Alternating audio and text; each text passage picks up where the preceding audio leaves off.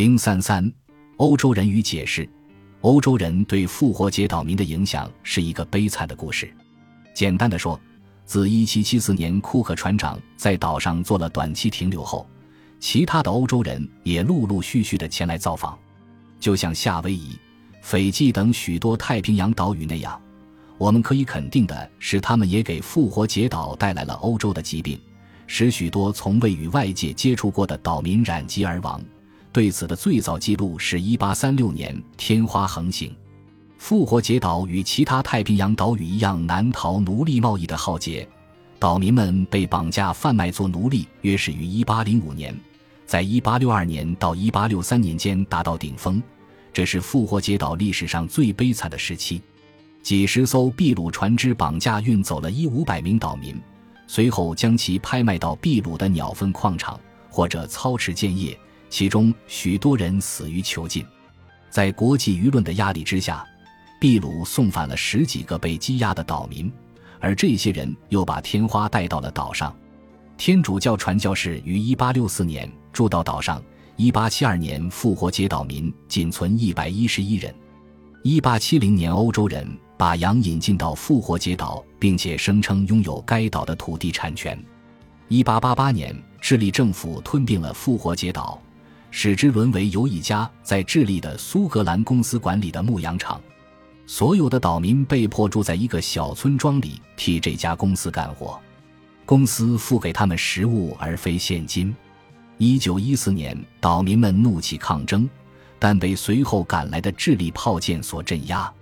这家公司大规模放养绵羊、山羊和马，从而导致岛内土壤严重侵蚀，几乎彻底毁灭了仅存的植被。一九三四年，剩下的几株好好树和托罗密罗树也惨遭灭绝。直到一九六六年，岛民们才成为智利公民。今日，他们正在经历着一场文化复兴。每周都有好几班智利航空公司的飞机从圣地亚哥和大溪地飞来。满载着被著名的石像所吸引的游客，旅游业大大刺激了当地经济。然而，即使是短暂的访问，也看得出岛民们与大陆智利人之间的矛盾。在复活节岛上，两者的人数不相上下。复活节岛著名的朗格朗格书写系统，毫无疑问是岛民自己发明的，但缺乏存在的证据。一直到一八六四年，住在岛上的天主教传教士首次提到它。目前遗留下来二十五块文字板，显然是与欧洲人接触后才有的。其中一些用的是外来木头，一些是用欧洲人的船桨制成，还有一些是岛民为了出售给大溪地天主教的主教而特意制造的。因为主教对当地文字很感兴趣，想要一些样本。一九九五年，新西兰语言学家史蒂文·费斯切宣布。他已破译了一些朗格朗格文字，上面讲述的是关于生育的赞歌，但是其他学者并不同意他的看法。大多数复活节岛专家，其中包括费斯切，目前都认为朗格朗格是一七七零年西班牙人登陆复活节岛后，岛民们首次接触到文字，因此深受启发而创作出来的。或者是一八六二年至一八六三年，秘鲁人绑架奴役大量的岛民，杀害众多口头历史述说人后的产物。部分是由于复活节岛曾被西方剥削和压迫的历史，岛民和学者们都不愿意承认一七二二年罗泽维恩上岛前，复活节岛的环境激进陷入崩溃状态。尽管我在上文总结的相关证据确凿可信。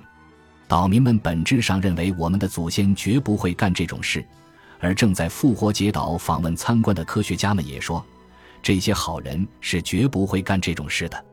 例如，米歇尔·奥利亚克论及大溪地环境变化时提出过类似问题。至少看上去，环境变化可能是自然造成的，而非人类活动的结果。这是一个很有争议性的问题，许多学者对此持不同的看法。我还无法下最后的定论。尽管我对波利尼西亚人的感情促使我选择是自然原因造成环境变化，相信自然力所为的人一般有下述三种理论：首先，1722年罗泽维恩登陆复活节岛时所见到的森林退化现状，并非是孤岛上的岛民所为，而是先于罗泽维恩造访复活节岛的欧洲人造成的，只是没有记载而已。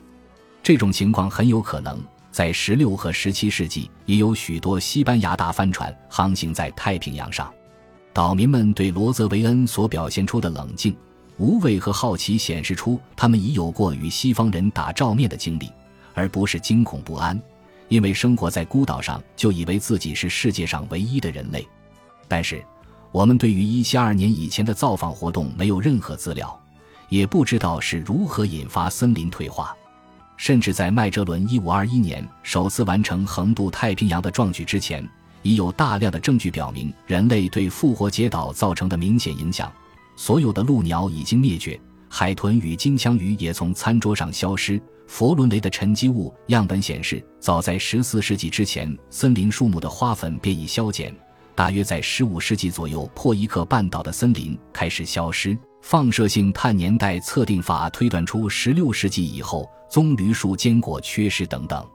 第二种理论是复活节岛森林的消失可能源于自然气候的改变，比如干旱或是圣婴现象使复活节岛发生气候变化。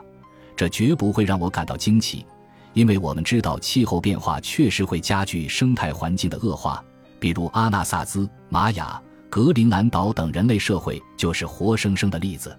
目前我们还没有资料显示公元十世纪到十八世纪复活节岛的气候变化。我们不知道这段时期气候是变得干旱，屡遭暴风雨侵袭和不利于森林存活，还是变得更湿润，暴风雨威胁减少和有利于森林生长。但是，在我看来，下述证据可以明确证明，并非是气候变化导致森林消失和鸟类灭绝。在泰瑞瓦卡熔岩发现的棕榈树树干遗址显示出，巨型棕榈在岛上已经存活了几十万年。佛伦雷的沉积物样本表明了，在三十八零零零到二十一零零零年前，复活节岛上曾有棕榈树、雏菊树、托罗密罗树和其他六种树木的花粉。因此，复活节岛的植物已经经历了无数次干旱和圣婴现象的考验，却为什么会选择在无辜的人类到来之后死于干旱或圣婴现象？事实上。佛伦雷的记录显示，在二十六零零零年到十二零零零年前，复活节岛上出现过一次大干旱，其厉害程度是千年来世界其他地方均无法比拟的。而这场大干旱也只是使岛上的树木从高海拔地区退化到低地，随后又慢慢恢复葱茏。第三种理论是，复活节岛民不可能明知有严重后果，却愚蠢到不顾一切地去砍倒所有的树木。正如卡特琳·奥利亚克所说的：“为什么复活节岛民会毁掉他们物质与精神来源的森林？”这的确是个关键问题。有此疑问的不单是卡特琳·奥利亚克，还包括我在加州大学的学生，我自己和任何怀疑自我毁灭生态环境的人。我经常自问道：岛民们在砍倒最后一棵棕榈树时会说些什么？